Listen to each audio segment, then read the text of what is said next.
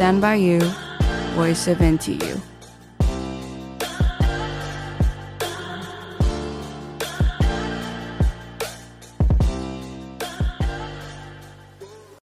大家好，欢迎收听台大之声，我是主持人凯欣。今天我想要跟大家聊一下最近很有名的电影《返校》。首先跟大家前情提要，我在看电影之前其实并没有玩过《返校》这个游戏，所以我是以一个没玩过游戏的全新的观点去看这个电影。那其实这部电影最让我感兴趣的是它白色恐怖的题材，可能因为最近香港等等时事的关系，所以呢也让这部电影受到很多的讨论。那今天就想要跟大家聊聊我看这部电影的心得，以及一些小小的评论。首先，我必须说，这集节目会爆非常多雷，所以你如果还想去看《返校》，而且要保持一些惊喜感的话，那记得先看完《返校》再来听这集节目哦。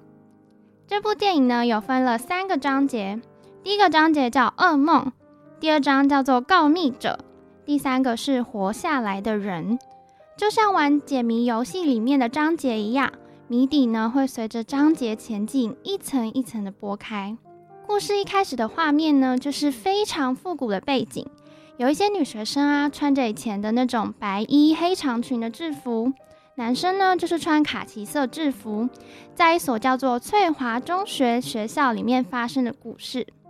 首先，大家会看到校门外有贴一些党国威权的标语，还有很多场景啊，包括学生升旗、唱国歌，他们会唱到三民主义。无党所宗这样的歌词，这些我觉得都在在显示了国家是当时地位最高、凌驾于人民之上的角色。一开始，白教官站在校门口，学生呢必须要列队进来，然后跟教官说早安。这边显示了白教官是一种威权国家的象征，在学校里呢，他就像国家的眼睛，从一天的开始。就要监视这些学生有没有做什么逾矩的事情、背叛国家的事情。教官抓到他可能在书包里面带了违禁品。所谓的违禁品呢，就是呃，像读书会传播自由思想的禁书啊，或者是布袋戏偶。那如果带了违禁品呢，就有被国家抓走的危险。所以可想而知，那个年代的自由真的是非常非常少、非常非常小的。那这就是一开始我很印象深刻的一个场景。那翠华中学呢，里面有一些非常可贵的老师，例如张明辉老师啊，还有一另外一位殷老师，他们创办一个地下读书会，然后他们会带学生来读一些当时被党禁止的有民主、自由、革命思想的书籍。当然，他们最怕就是地下读书会被查获啊。到了第二章节的噩梦的时候呢，我们可以知道，就是整个读书会所有人都被清算了，所以整部电影呢就开启了一个解谜的过程，要找出读书会到底是怎么被揭发的。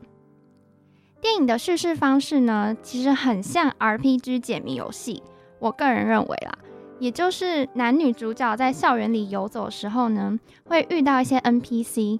譬如说张明辉老师啊，或者是他们读书会的一些成员，或者是工友北北。那遇到这些成员的时候呢，透过对话，成员呢会试出一些线索。透过这些线索呢，他们就一步一步的知道为什么翠华中学地下读书会的人全部被抓走了。然后呢，只剩男女主角还留在这一间破败的、被白色恐怖蹂躏过的校园里面。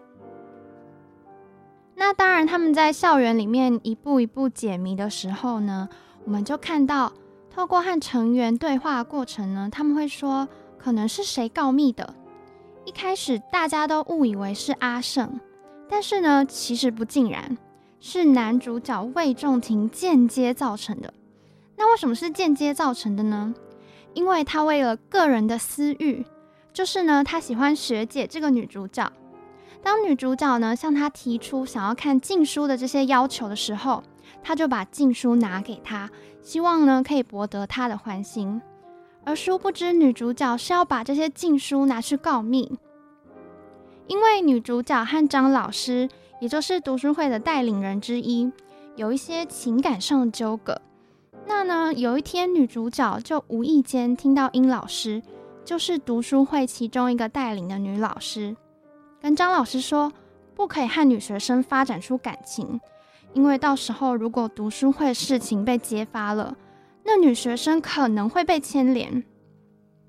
这边我们有听到一个重点，就是白色恐怖的时候呢，即使是一个人犯罪，可能也会株连九族，所以真的是非常没有法治跟公平的世界。所以女主角为了报复那个女老师，他觉得女老师呢想要拆散她和张老师，所以她就把这些禁书啊拿去给白教官，告诉他有这个地下组织。后来。整个地下读书会都被抓走了，那这个女主角呢，也成为这个读书会老师学生被杀的帮凶。这边我想凶手非常难说，就是特定的谁，因为呢，张老师后来说了一句话，他对女主角说：“其实这不是你的错，你是被国家给利用的。”在那个时候，其实每一个人民都是国家手上的一个小棋子，其实应该怪的是。整个国家的思想还有中心主旨已经变得非常病态了，国家才是一个大凶手。白色恐怖控制了每一个人，不管是告密者还是想要革命的人，其实都是被控制的。嗯，像我们社会科学常常讲，就是不可以把问题怪在个人因素上，其实要看整个结构背景。然后体制的中间出了什么问题？除了这个以外呢，在演员方面，我最印象深刻的是女主角。我觉得她一开始就有给人一种非常压抑的好学生的感觉。这个压抑呢，跟她后面藏在背后的一些家庭因素有关系。女主角的爸爸呢，是军中的高阶军官。里面有一幕是女主角在家里把收音机开得很大声。背景音呢，就是爸爸妈妈在外面吵架，甚至爸爸还动粗打他妈妈的声音。他刻意把收音机调得很大声，是因为他不想要听。这就有一点呼应了这个海报上很有名的标语，就是“你是忘记了，还是害怕想起来？”这个有一点鸵鸟心态的概念。接着女主角下楼，然后呢，看到坐在佛堂前念着观世音菩萨的妈妈。想要拿毛巾来擦她脸上的伤口，这个妈妈呢，也是像女主角一样有鸵鸟心态，只顾着念佛，然后逃避现实，也没有做出什么另外的举动啊，来解决这个家里的问题。那女主角看到妈妈只想要借着神佛来逃避现实的时候，就有点生气的放下他手中的毛巾，然后就不帮妈妈擦他的伤口了。后来他爸爸就被抓走了。为什么？因为妈妈为了报复爸爸的家暴行为，所以他就去翻出他爸爸的收贿的账本，然后把这个账本交给了警政署去告密。所以呢，他爸爸就在自己家里被上铐给抓走了。好，所以女主角拿书告密，也某一部分呢跟妈妈的行为有点像，也都是一己之私欲。私欲不见得不好，但是呢，这个私欲在这个年代。被国家给利用了，就变得不好了。那我觉得还有一个概念值得说，就是电影里面呢、不断喊着一个标语是要倾诉匪谍，但是我觉得他后来抓的反而都不是匪谍了，变成是自己人了，变得只是想要违抗国家唯一思想的人都会被清算。那这个是不是已经算是跟原本的思想违背了呢？原本的思想呢，是要对抗共产党人士，而现在已经变成把自己国家的人民都给杀了。我想这就是白色恐怖之所以为恐怖的原因。电影里面呢，也营造了一个很大的压迫感。有一个场景呢，我印象非常深刻。男女主角呢，躲在厕所里面的时候，外面呢，有一个代表国家的会置人于死地的一个怪物在外面走来走去。他们在里面屏住呼吸，然后很害怕被那个怪物发现。这时候坐在电影院里面的我们呢，也可以感受到那一种很可怕、很肃杀的气氛。这时候我真的知道什么叫没有自由。没有自由，就是你没有办法选择你想要做什么，而且最糟糕的下场是你的生命会被剥夺，这就叫做没有自由。我走出电影院的时候，我才第一次觉得，原来自由的空气那么新鲜，那么美好。